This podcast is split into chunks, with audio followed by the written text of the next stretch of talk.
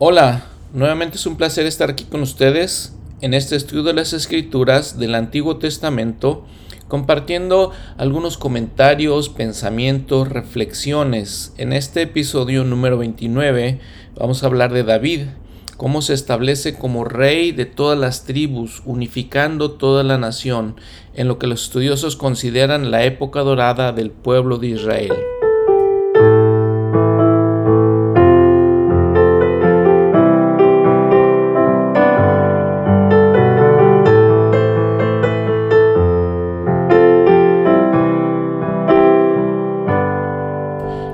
Pues sí, entonces vamos a hablar en este episodio de Segunda de Samuel, el segundo libro de Samuel. No sabemos exactamente quién lo escribió porque obviamente Samuel había muerto ya. Eh, no tenemos esa información. Y vamos a ver eh, todo el desarrollo de, David, eh, como les decía, ya establecido como rey. Si leemos un poquito en los últimos capítulos de Primera de Samuel, vamos a ver que eh, muere Saúl, muere desafortunadamente Saúl, y en algo muy triste muere también su hijo Jonatán. Eh, sigue peleando la, guerra con sus, contra los filisteos y sucede que lamentablemente ya no teniendo la ayuda del Señor Saúl, lamentablemente les digo, lo matan a él en todos los, capítulos de Primera Samuel, los últimos capítulos de Primera Samuel sucede esto. Y empieza el segundo libro de Samuel con la historia donde David se entera de, lo que está pasando. Si recuerdan, David pues seguía en exilio, escapando de, Saúl que quería matarlo, no está con él, en la guerra y entonces llega un hombre a informarle de todas las malas noticias.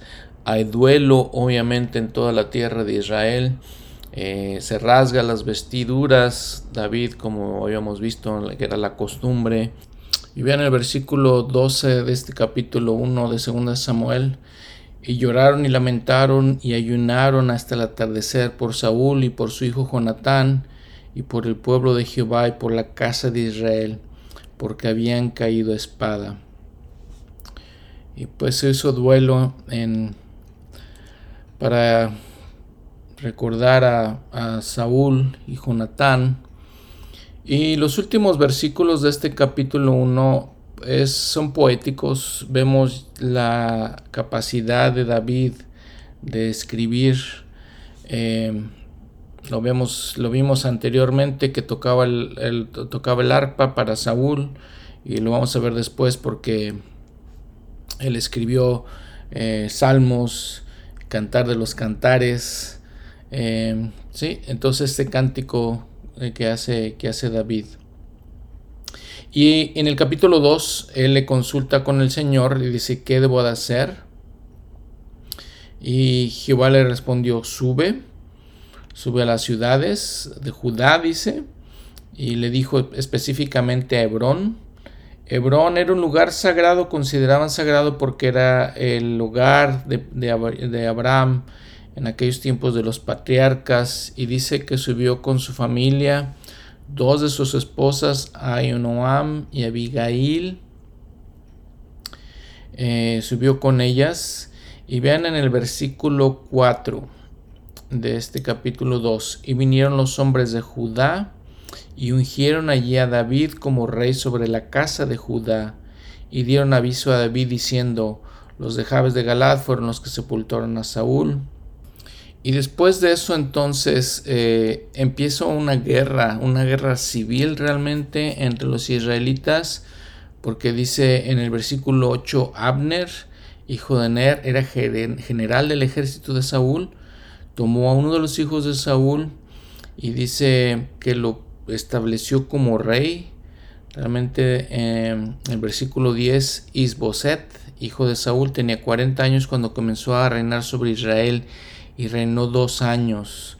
Sin embargo, la casa de Judá seguía a David. Y vean cómo se empieza a hacer esta separación. Eh, en los reinos del norte, la parte norte de Israel, le llamaban el reino de Israel, la parte sur le, llamaban el reino de Judá. Después vamos a ver que esa división se veía muy marcada.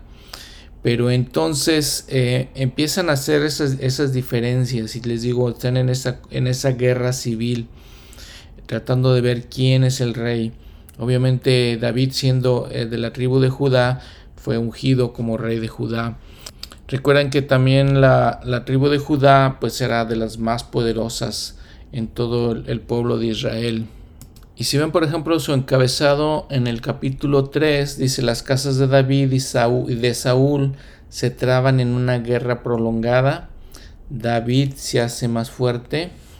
Y sucede también la historia de que Abner, siendo eh, apoyaba la casa de Saúl, se une con la casa de David y, es matado. Muere también Abner. Y ven como todas las intrigas que hay en estas historias, ¿no? En el capítulo 4, por ejemplo, dos de los, dice, dos de los capitanes de Saúl matan al hijo de Saúl, Isboset, le cortan la cabeza, llevan la cabeza a David para quedar bien con él. Este, les digo todas las intrigas de lo que, lo que estaba pasando. En el versículo 4 nos habla específicamente de Jonatán. Eh, dice que tuvo un hijo que estaba lisiado de los pies. Eh, dice que tenía 5 años.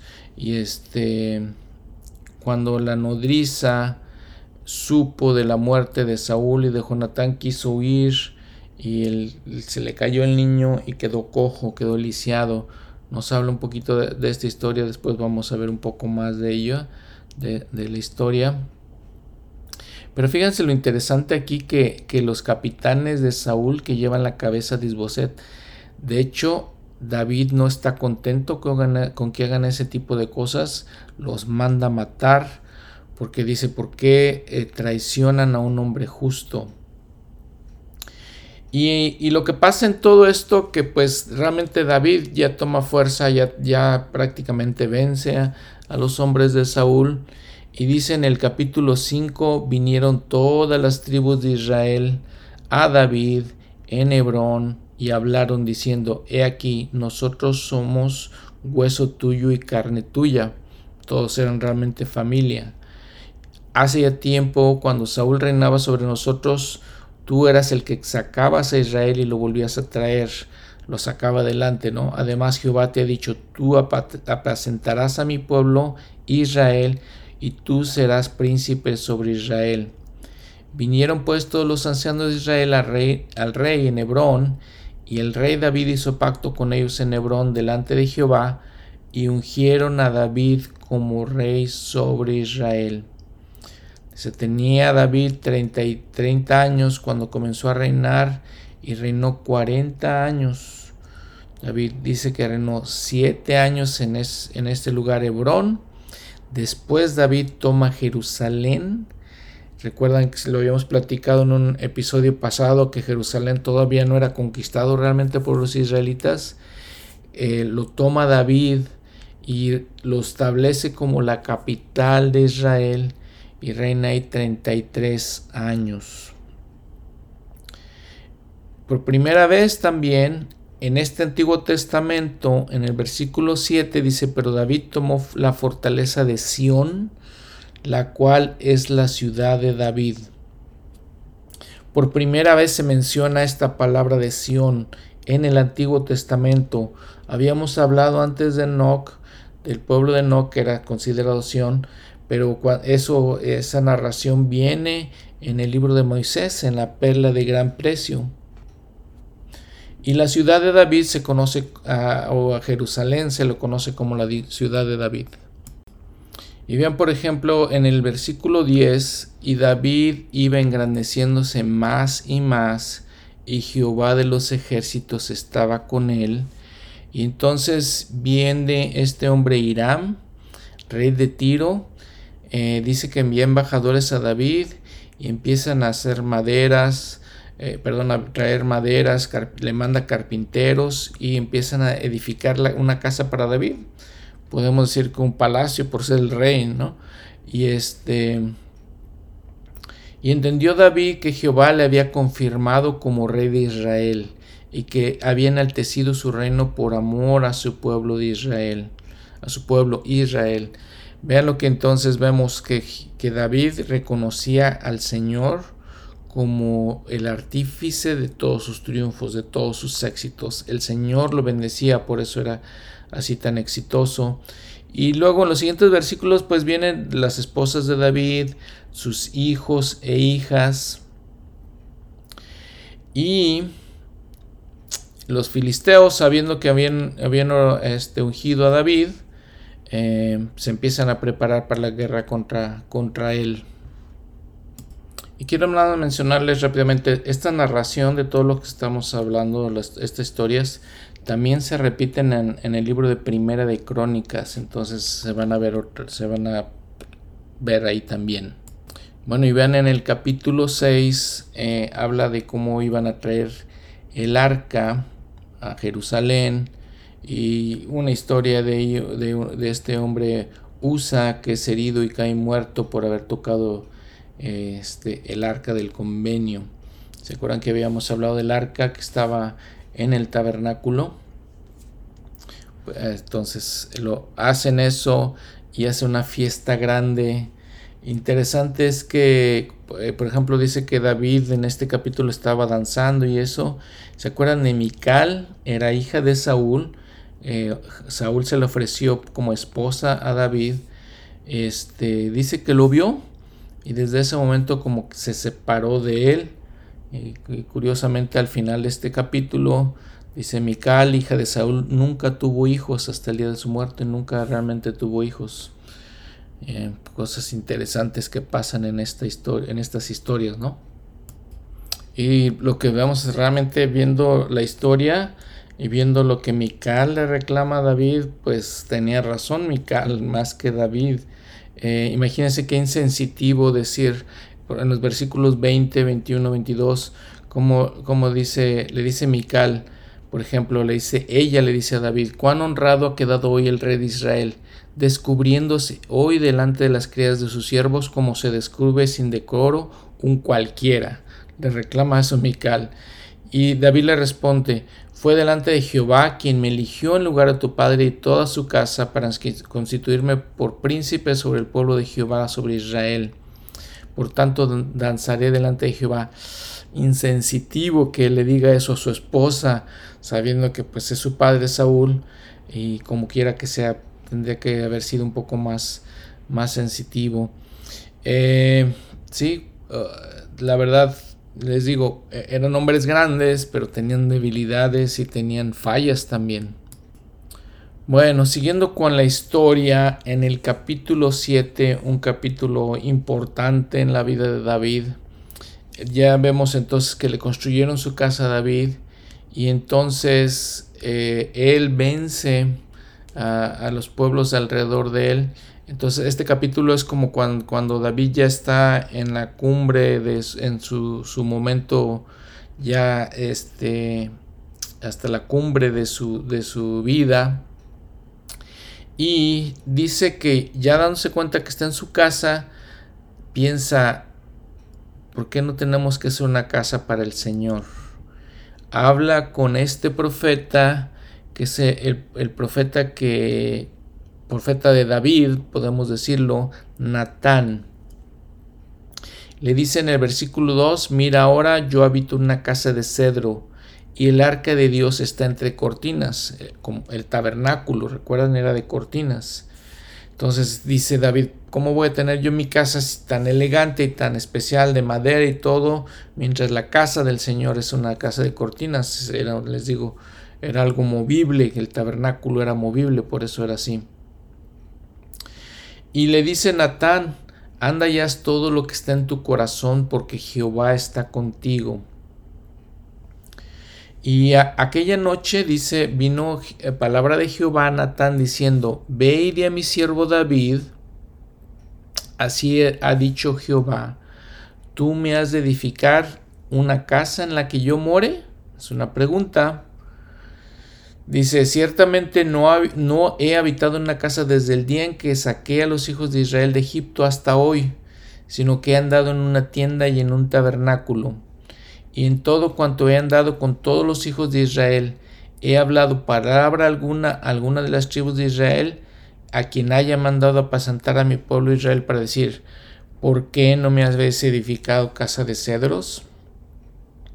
Ahora bien diráse mi siervo David, así ha dicho Jehová de los ejércitos, yo te tomé del redil, de detrás de las ovejas, para que fueses príncipe sobre mi pueblo, sobre Israel, y he estado contigo en todo cuanto has andado, y delante de ti he talado todos tus enemigos, y te he dado un nombre grande, como el nombre de los grandes que hay en la tierra. El Señor le está, está diciendo todo lo que había hecho por David. Además yo fijaré un lugar para mi propio pueblo y yo plantaré para que habite en su propio lugar y nunca sea removido, ni los inicuos lo aflijan más como antes. Entonces le dice todo esto. Noten una cosa interesante que el Señor siempre dice, los lo estableceré como príncipe. Eh, estoy pensando que lo que el Señor está diciendo, yo soy el rey, tú eres el príncipe David. Es eh, interesante porque siempre menciona esto el Señor. Y noten lo que dice en el versículo 12.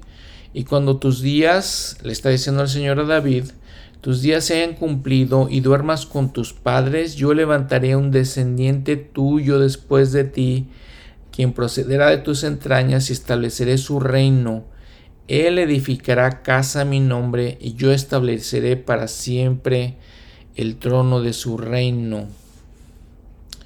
Eh, muy, es interesante porque el Señor básicamente le está diciendo a David, no te pedí que hicieras una casa, el que va a edificar la casa para mí va a ser uno de tus descendientes.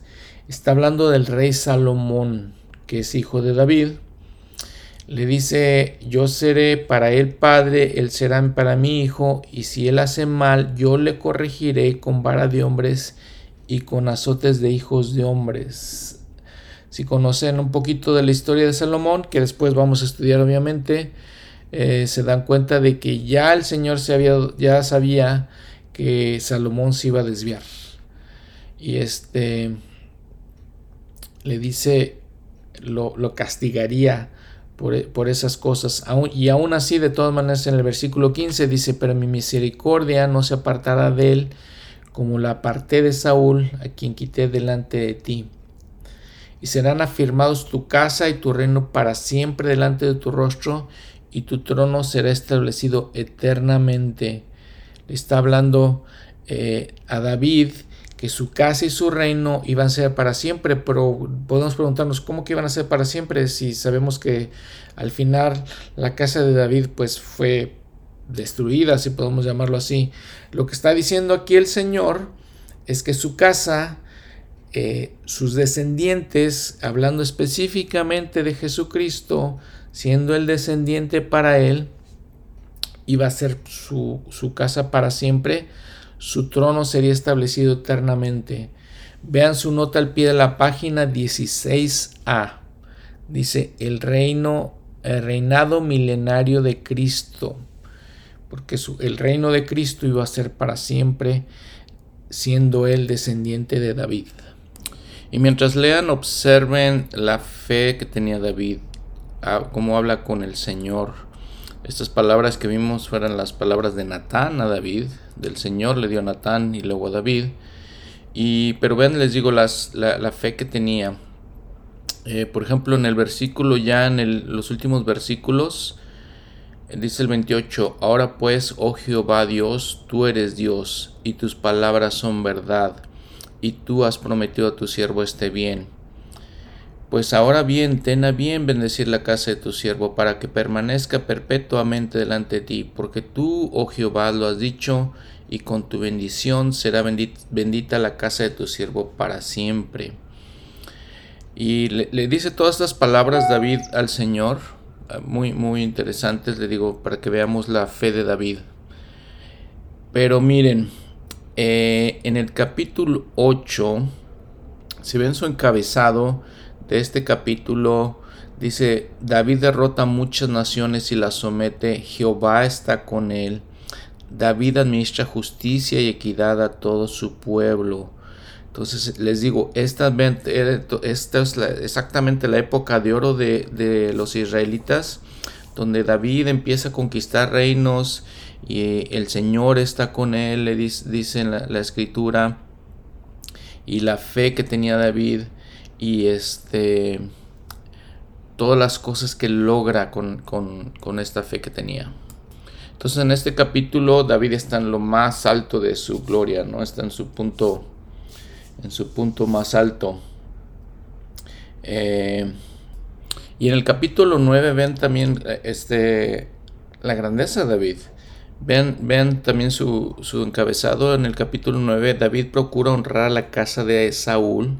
Encuentra a Mefiboset, hijo de Jonathan o de Jonatán, a quien restituye toda la tierra de Saúl. Recuerden que habíamos hablado hace, al principio del, del episodio de este hijo, hijo de Jonatán, que cuando mueren ellos, él y Saúl, Jonatán y Saúl, la nodriza lo saca de ahí corriendo, se le cae y lo lastima, se queda lisiado de las piernas. Entonces, vean, David lo busca, sabiendo que era descendiente de su muy amigo de David, que era Jonatán, e hijo de Saúl. Eh, por ejemplo, vean en el versículo 6 lo busca a este joven, lo, trae a, su, con él, y dice en el versículo 6, y al llegar Mefiboset, hijo de Jonatán, hijo de Saúl, ante David, se postró sobre su rostro e hizo reverencia. Y David le dijo a Mefiboset, y él respondió, aquí tu siervo. Le dijo, perdón, David por su nombre, Mefiboset. Mefiboset le dijo, he aquí tu siervo. Y le dice a David, no tengas temor, yo a la verdad haré misericordia por amor a Jonatán, tu padre, y te devolveré todas las tierras de Saúl tu padre, y tú comerás siempre pan eh, a mi mesa. Y este, Mefiboset se, se asombra, pero David le dice todas esas cosas, tú vas a estar bien, te vamos a atender porque eres hijo de un, de un, de un rey. Eh, en el versículo 13 moraba Mefiboset en Jerusalén porque comía siempre a la mesa del rey y estaba lisiado de ambos pies. Eh, muy interesante gesto de David. Muy interesante gesto de David. Bueno, nos vamos al capítulo 11. La tragedia, eh, que ya conocemos la historia un poco, ¿no? Eh, espero que la conozcan la tragedia, en la casa de David. David sigue en la guerra, pero ese, ese día o esa temporada, es en, esos, en esos momentos, David decide no salir a la guerra con todo su ejército. En el versículo 1, al final del versículo dice, pero David se quedó en Jerusalén. Y acaeció que levantándose David de su lecho, al caer la tarde, aquí noten, se está levantando en la tarde, no sabemos por qué, pero da la sensación de que se está levantando ya muy tarde, ¿no? Este, se, se paseaba por el terrado de la casa real, cuando vio desde el terrado una mujer que estaba bañando, la cual era muy hermosa. Eh, y ve a esta mujer, Betsabé, Dice Betsabe, hija de Liam, esposa de Urias el Eteo. Los estudiosos de la Biblia nos dicen que probablemente esta mujer se estaba, se estaba bañando, se estaba este, haciendo un ritual que hacían las mujeres después de su periodo eh, de menstruación. Entonces eso es lo que ella estaba, estaba haciendo. Y la ve David y dice en el versículo 4, y envió David mensajeros y la tomó y vino a él y él se acostó con ella. Luego, luego ella se purificó de su impureza y volvió a su casa. Y concibió la mujer y envió a, hacerlo saber a David, diciendo, estoy encinta, está embarazada. Eh, y empieza, les digo, una sucesión de, de, eventos que pues llevan lamentablemente a la, tragedia de David. David, sabiendo que está embarazada, manda traer a su esposo de ella, Urias, le dice, ven, ven a tu casa, descansa, eh, te, pasa unos días con tu esposa tratando de esconder el embarazo de ella, eh, para que el esposo se acueste con ella, y les digo, tratando de em, esconder ese embarazo. Pero Urias, vean, era eteo nada, para empezar por ahí, era extranjero, no era israelita. Sin embargo, la integridad de Urias le dicen, él está en la guerra y dice, me voy a venir a mi casa a descansar, no lo voy a hacer, estoy, mis hombres están en la guerra. No duerme en su casa, no duerme con su esposa y David trata varias veces de hacerlo, de que se quede. Lo invita una vez David a su casa para que se emborrachen y luego lo mandan a de su casa y a un borracho Urias no se duerme en su casa. Y entonces no duerme con su esposa y no sabe qué hacer, qué hacer, qué hacer David. Y lo que hace es que manda a uno de los eh, líderes de su ejército diciéndole, pon a Urias enfrente del campo de batalla. ¿Y qué es lo que pasa en, esos hombres que estaban hasta enfrente del campo de batalla? Pues son los primeros que mueren, porque están enfrente de todos y están en, directamente en pelea y este y muere Urias el Eteo. Versículo 24, 24 dice los flecheros tiraron contra sus siervos desde el muro, murieron algunos siervos del rey y también murió eh, tu siervo Urias el Eteo. Y eso es lo que pasa con David. Miren, es una situación muy difícil. Obviamente los profetas han hablado de eso el presidente Kimball eh, habla de eso en el milagro del perdón, del, lo grave que lo, que hace David. Hay varias cosas que podemos tomar en cuenta en este, en este relato. Primero, obviamente, el éxito que estaba teniendo David. Eh, se le habían hecho las cosas ya fáciles. Ya se había vuelto tal vez este no tan tan eh, dedicado a, sus, a, sus, deberes. Eh, en un, uno, de los comentaristas de la Biblia dice, las cosas estaban volviendo demasiado fáciles para David, disponía de tiempo libre para pasar en su casa en tanto que Joab y sus hombres, Jehová, Joab era el general del ejército, y sus hombres estaban peleando contra los amonitas y los sirios. En su tiempo libre miró desde la terraza y vio a la esposa de su vecino, el tiempo de holganza y la lujuria lo llevaron al adulterio y luego al asesinato, pecados que tuvieron repercusiones eternas así como resultados terrenales trágicos. Una de las advertencias chocantes y graves del Antiguo Testamento es que el hombre puede ser bueno, grande y eminente, y a pesar de ello tener debilidades que pueden llevarlo a obras que enteramente oscurecen y derrotan lo mejor de él. Em, pues sí, ese es el manual del Antiguo Testamento. Y, entonces pues tenemos esa, esa, cosa que pensar. ¿Qué, podemos pensar de David? Como el gran general, como el gran hombre que derrotó a Goliat, como todas esas cosas. O, podemos pensarlo, el profeta José Smith dijo que pues David perdió su, su, su exaltación porque no solamente cometió adulterio, cometió asesinato con, con Urias también. Para los judíos, eh, David es el gran rey David. Eh, para nosotros como miembros de la iglesia de Jesucristo, pues tenemos esa situación donde sabemos que, él comete este gran pecado. Y varios líderes de la iglesia han hablado de, esto. Eh, vean las pequeñas acciones que hace David que lo llevan a esto y las, las cosas donde pudo haber parado. Dice que primero codició a Betsabé y ahí pudo haber parado, pero no paró. Después le preguntó quién era, la mandó llamar y ahí pudo haber parado también David, pero no. Después se acostó con ella, allí pudo haber parado y tampoco. Después conspiró para cubrir su pecado. Y allí pudo haber parado, pero tampoco lo hizo. Y varias veces le pidió a Urias que se quedara en su casa y ahí pudo haber parado, pero tampoco lo hizo. Hasta que cometió asesinato mandando a este, a este hombre este, a una sentencia prácticamente ya eh, imposible de, evitar. Entonces todas esas cosas, vean, y, y como los pequeños pensamientos de que nos eh, volvemos un poquito flojos como David, no estamos pendientes de nuestros deberes, que debía estar en la guerra.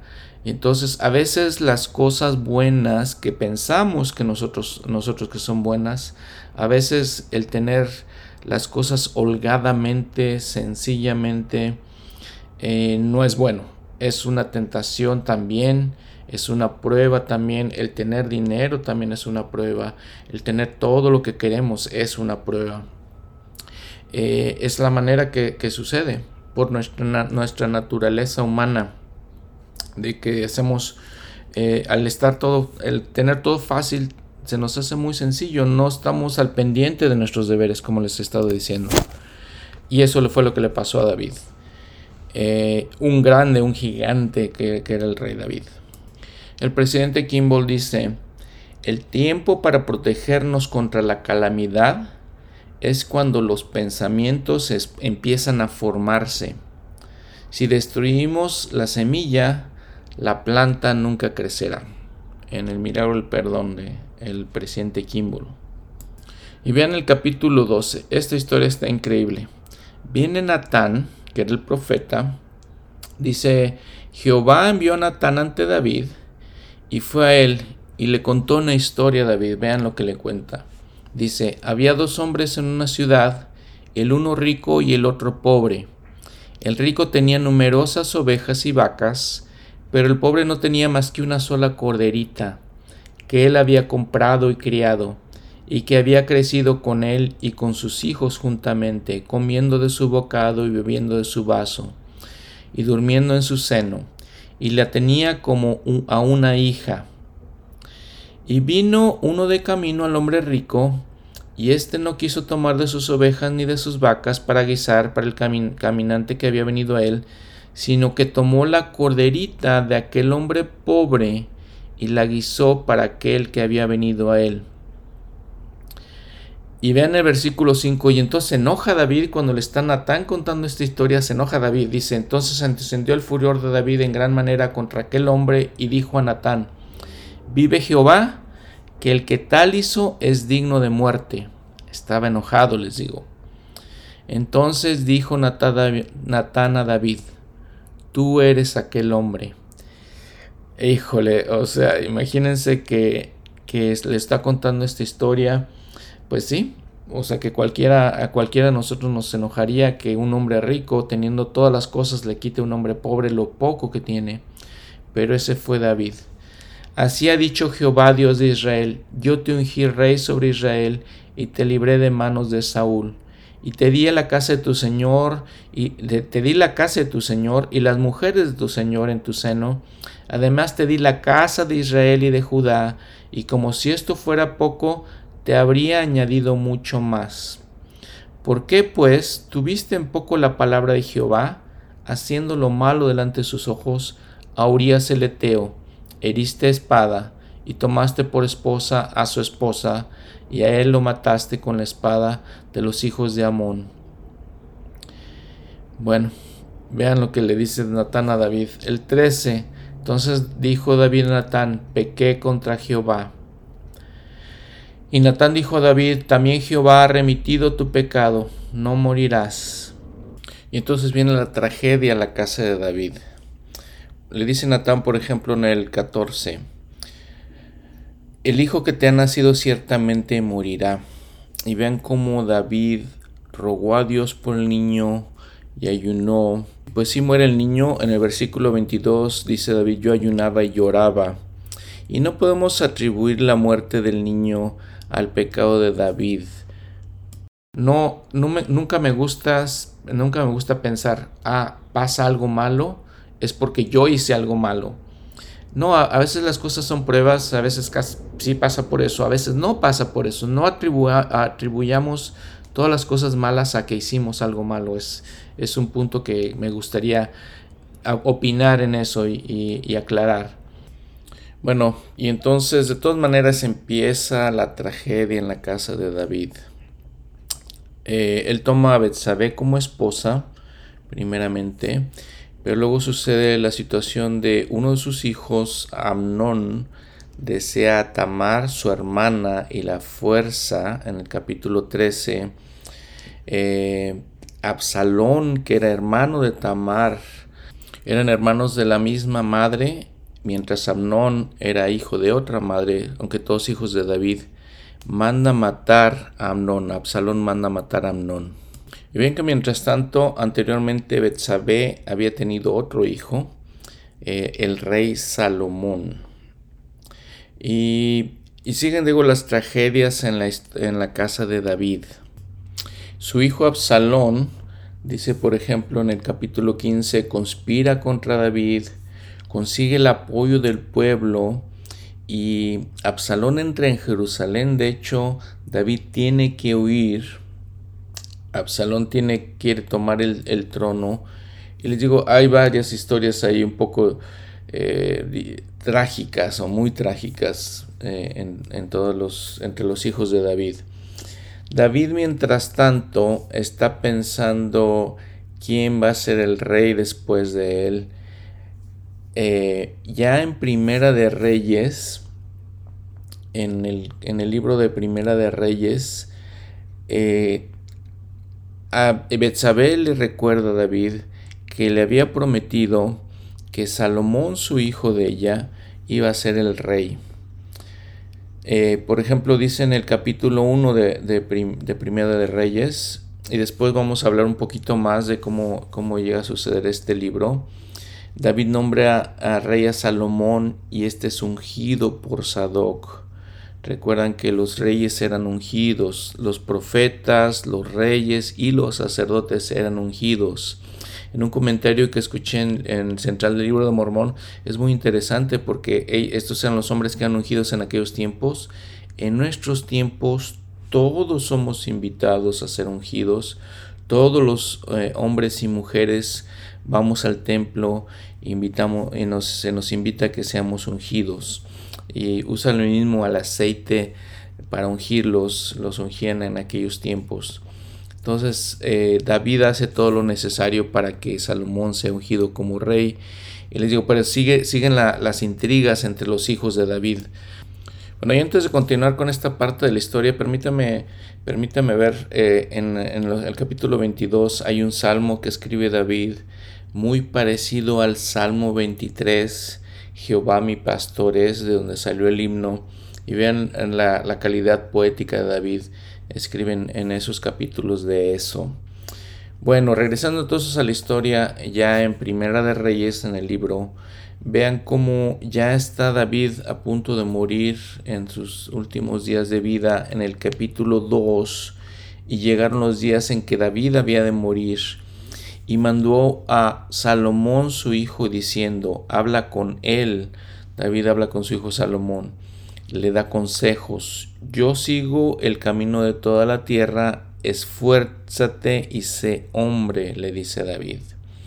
Guarda el encargo de Jehová tu Dios, andando en sus caminos y observando sus estatutos y sus mandamientos y sus decretos y sus testimonios, de la manera que está escrito en la ley de Moisés, para que prosperes en todo lo que hagas y en todo lo que emprendas para que confirme Jehová la palabra que me habló diciendo, si tus hijos guardan su camino, andando delante de mí con verdad, con todo su corazón y con toda su alma, jamás, dice, te faltará un descendiente en el trono de Israel.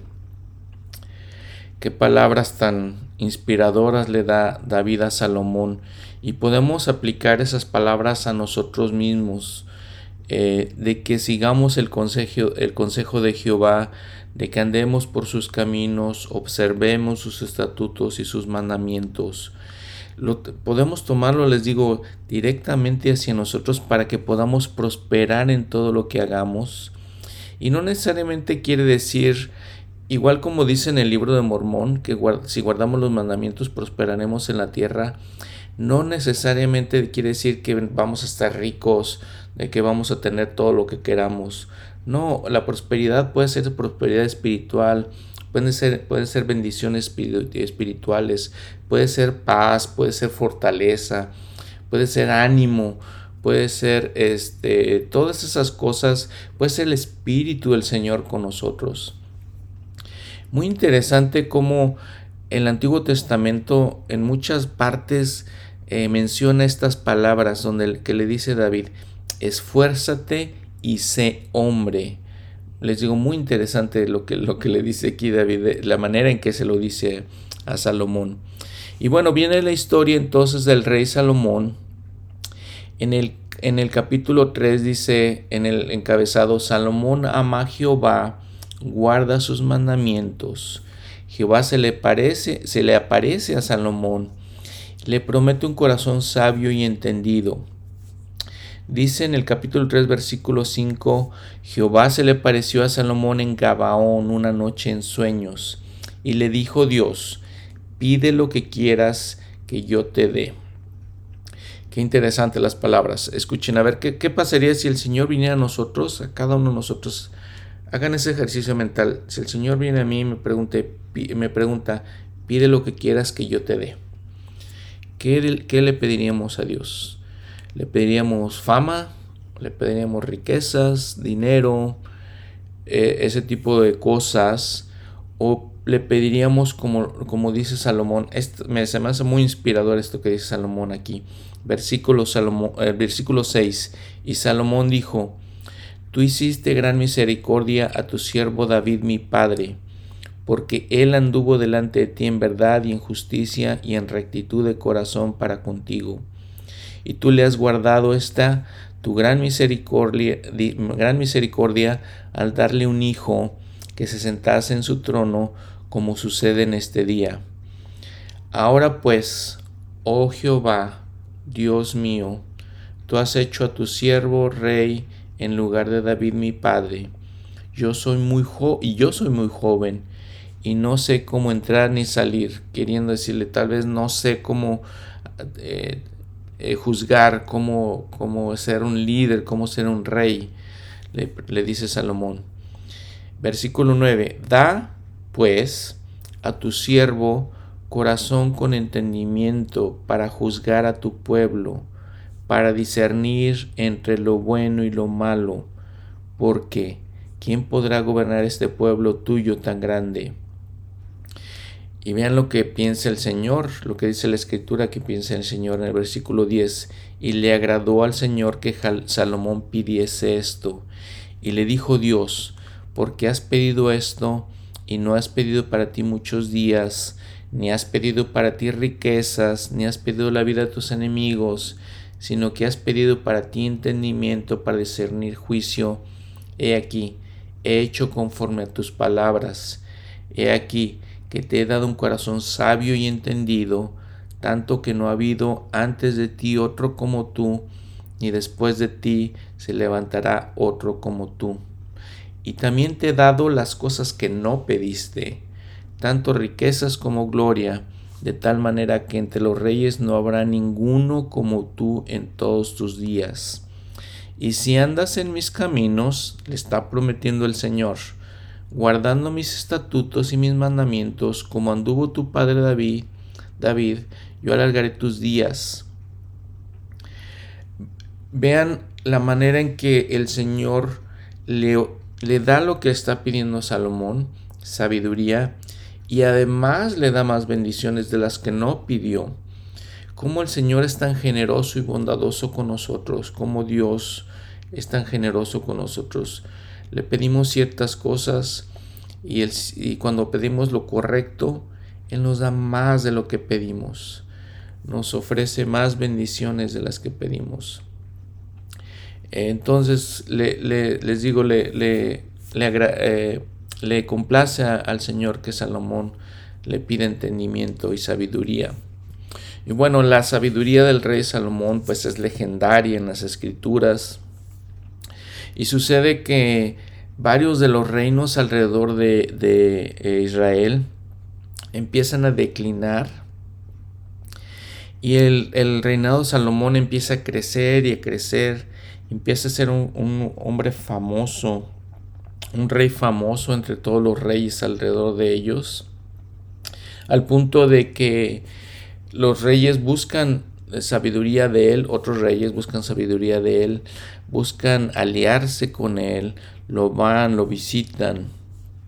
Por ejemplo, regresándonos un poquito en el capítulo 3, dice que a Salomón hizo parentesco con Faraón, rey de Egipto, porque tomó a la hija de Faraón y la trajo a la ciudad de David, mientras acababa de, edificar su casa y la casa de Jehová. Y ahorita vamos a hablar de todas estas cosas que dice este, este versículo 1 del capítulo 3.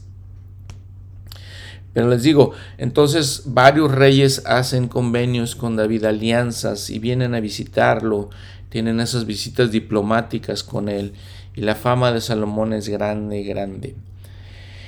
Y eh, Salomón empieza a construir un templo para Dios, el primer templo.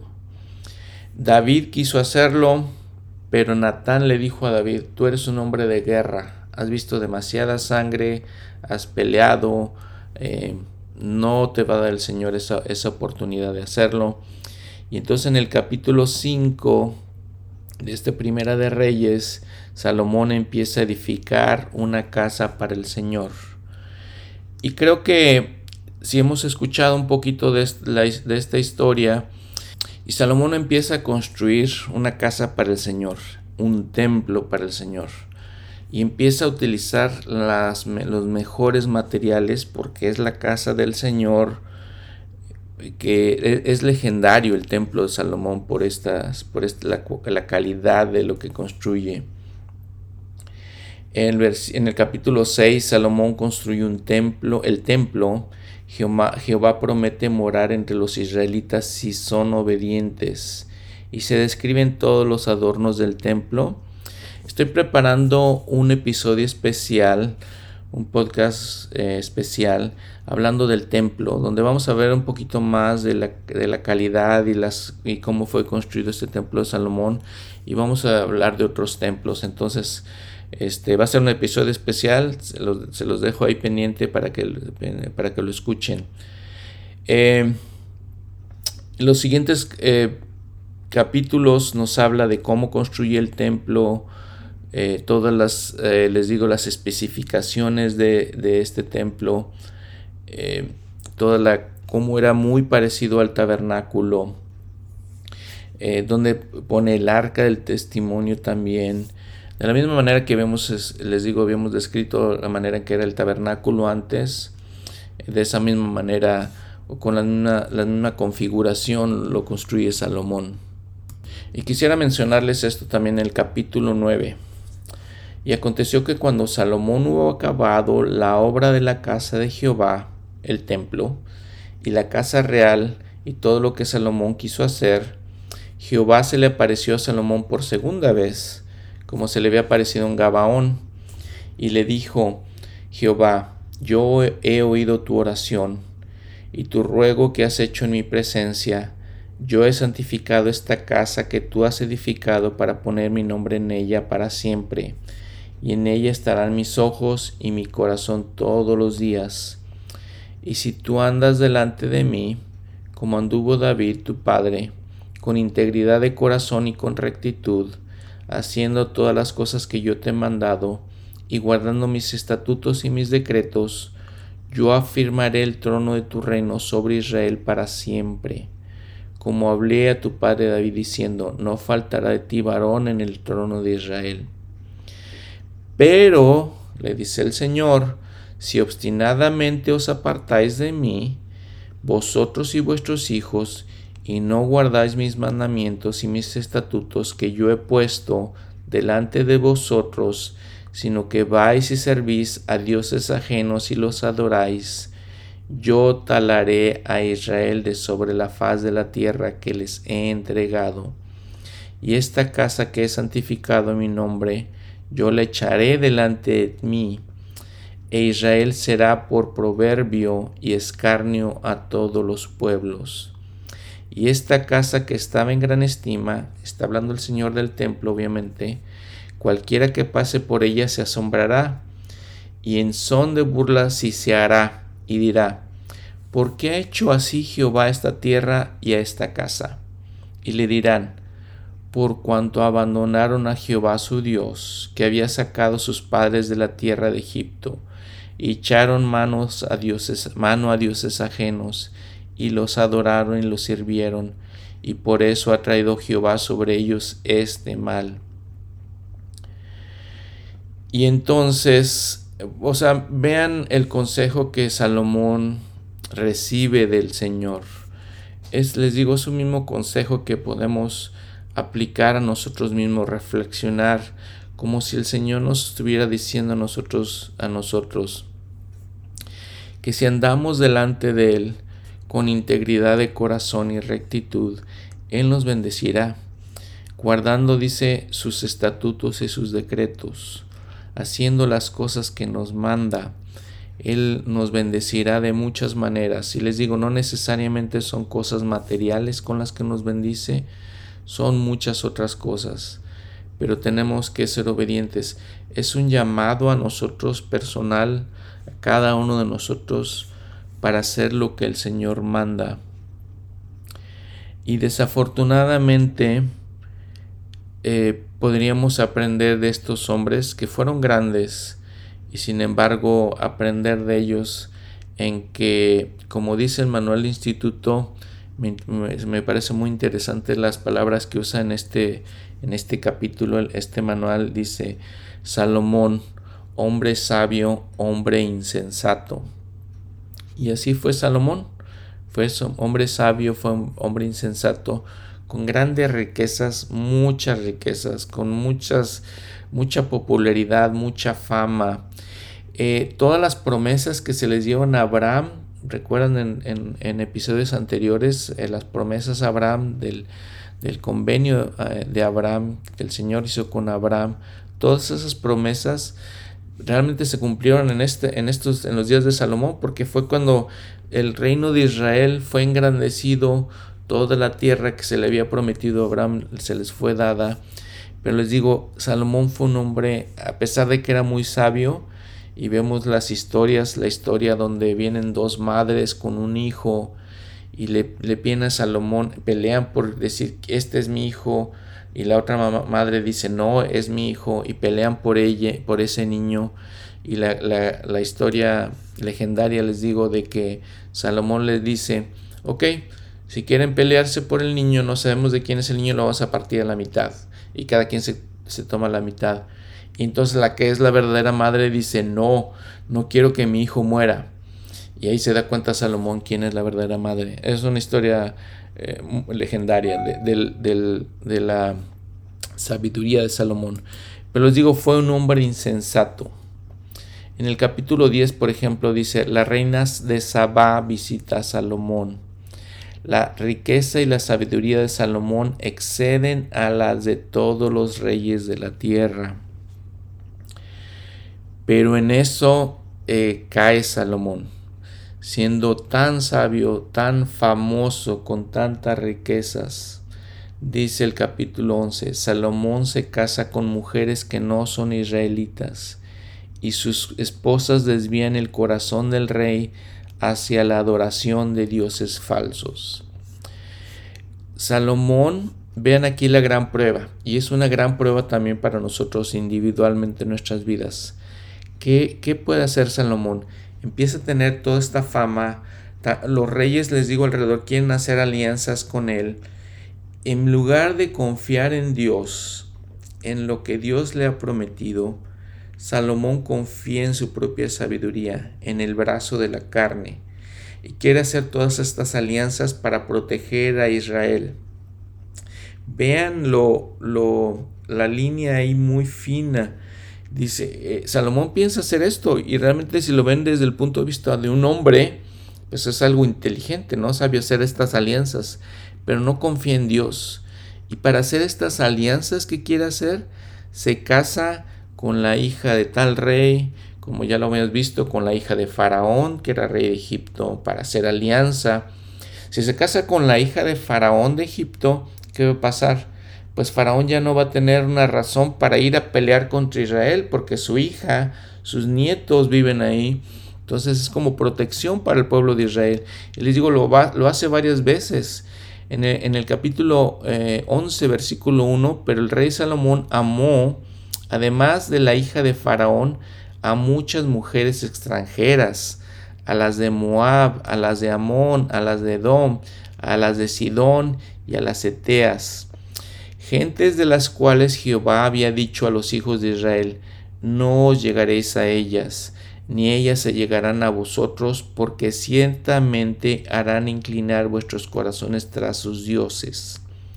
A estas pues se juntó Salomón con amor, y tuvo setecientas esposas que eran princesas y trescientas concubinas, y las mujeres le desviaron el corazón. Y aconteció que Salomón ya era viejo, y sus mujeres le inclinaron el corazón tras dioses ajenos, y su corazón ya no era perfecto para con Jehová su Dios, como el corazón de su padre David. Y bueno, sigue la historia de cómo se vuelve el corazón de Salomón tras esos dioses. Triste historia, muy triste. Obviamente tiene todas estas mujeres princesas, deben de haber sido princesas, y, obviamente quiere agradarlas a ellas. Ellas teniendo su propia cultura, sus propios dioses. No tanto el problema eran ellas, sino que obviamente venían con sus culturas, les digo.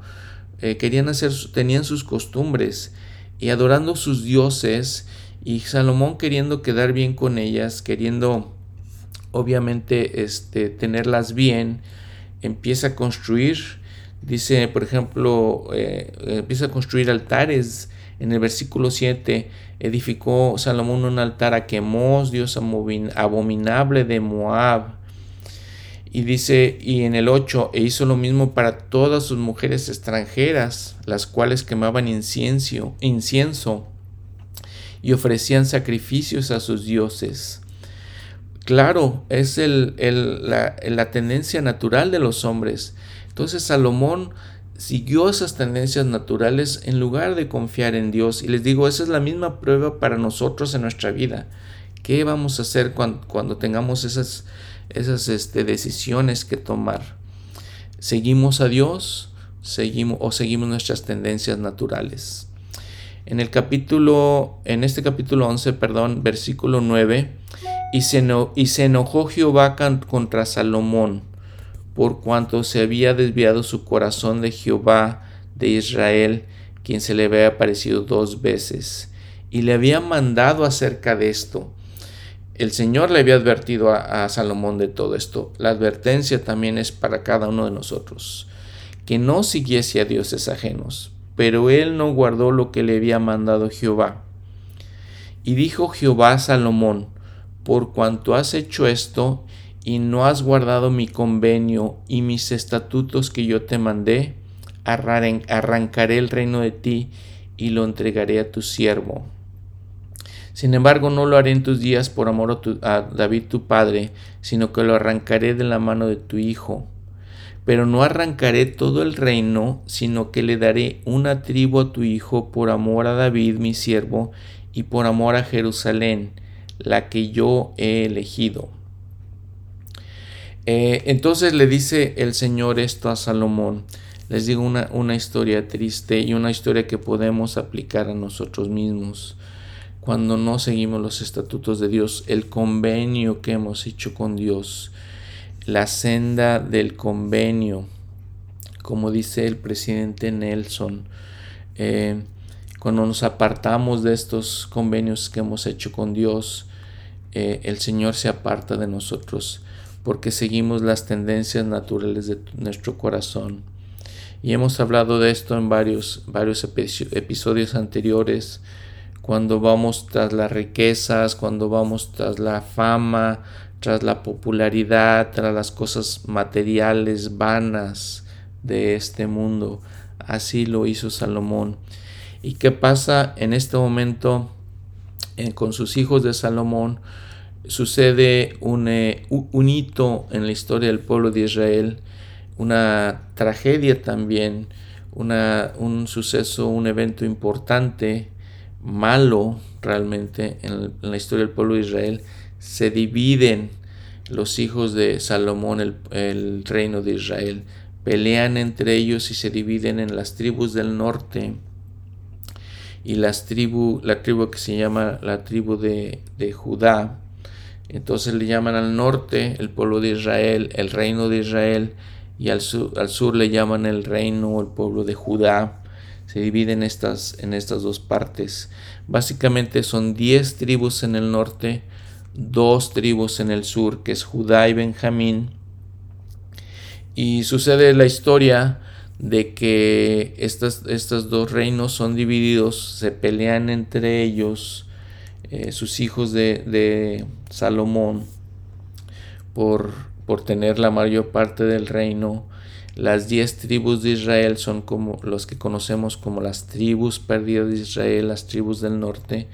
Y en nuestros tiempos, básicamente, lo único que conocemos es la tribu de Judá, los judíos, que son las tribus del sur. Pero bueno, eso va a ser parte de la historia que vamos a ver de aquí en adelante.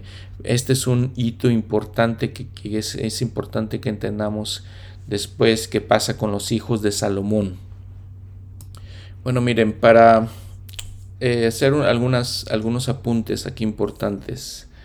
Eh, Abner anteriormente era el eh, capitán de los ejércitos de Saúl había separado temporalmente las tribus del norte de Judá, porque eso era en los tiempos de David, porque recuerdan que David era de la tribu de Judá y eh, la tribu de Judá primero unge a David como su rey, ya después se vuelve rey de todo Israel. Pero primero, antes de eso, Abner quiso separarlo, hubo esa, esa separación temporal. Esa separación ya se volvió permanente 80 años después, al final del reino del rey Salomón. Bueno, miren, hablando entonces también de este primer libro de Reyes, este primera y segunda de Samuel se consideran realmente un solo libro y los, los, los escritores lo dividieron en dos porque es, un libro muy largo. Lo mismo sucede con Reyes. Primera y segundo Reyes originalmente era un solo libro que simplemente se llamaba Reyes, pero los, los traductores de la, de la versión Septuaginta, ahí entre los años 250 y 100 antes de Cristo, hicieron esta separación. Estas historias entre primera, segunda de Samuel, primera, segunda de Reyes, primera y segunda de Crónicas, eh, son paralelas, son, eh, nos cuentan a veces las mismas historias y también es una continuación de toda esta narración. En Reyes, por ejemplo, continúa la narración de primera y segunda de Samuel. Eh, en Crónicas, les digo, es, es algo como una, una historia paralela. También podemos entender que ya se empiezan a llevar dos registros porque ya están las tribus del norte llevan su registro y la tribu de Judá lleva también su registro. La capital de la tribu de Judá se establece en Jerusalén. La capital del reino del norte se establece en Samaria. Que vamos a, entender esto, tenemos que recordar esto después. Samaria con los samaritanos. Los, la tribu principal, las tribus del norte, ¿quién era? la tribu de Efraín. Recuerdan que habíamos hablado de esas dos tribus, las más importantes, Efraín y Judá. Entonces Efraín se vuelve el norte, Judá se vuelve el sur, con sus propias capitales.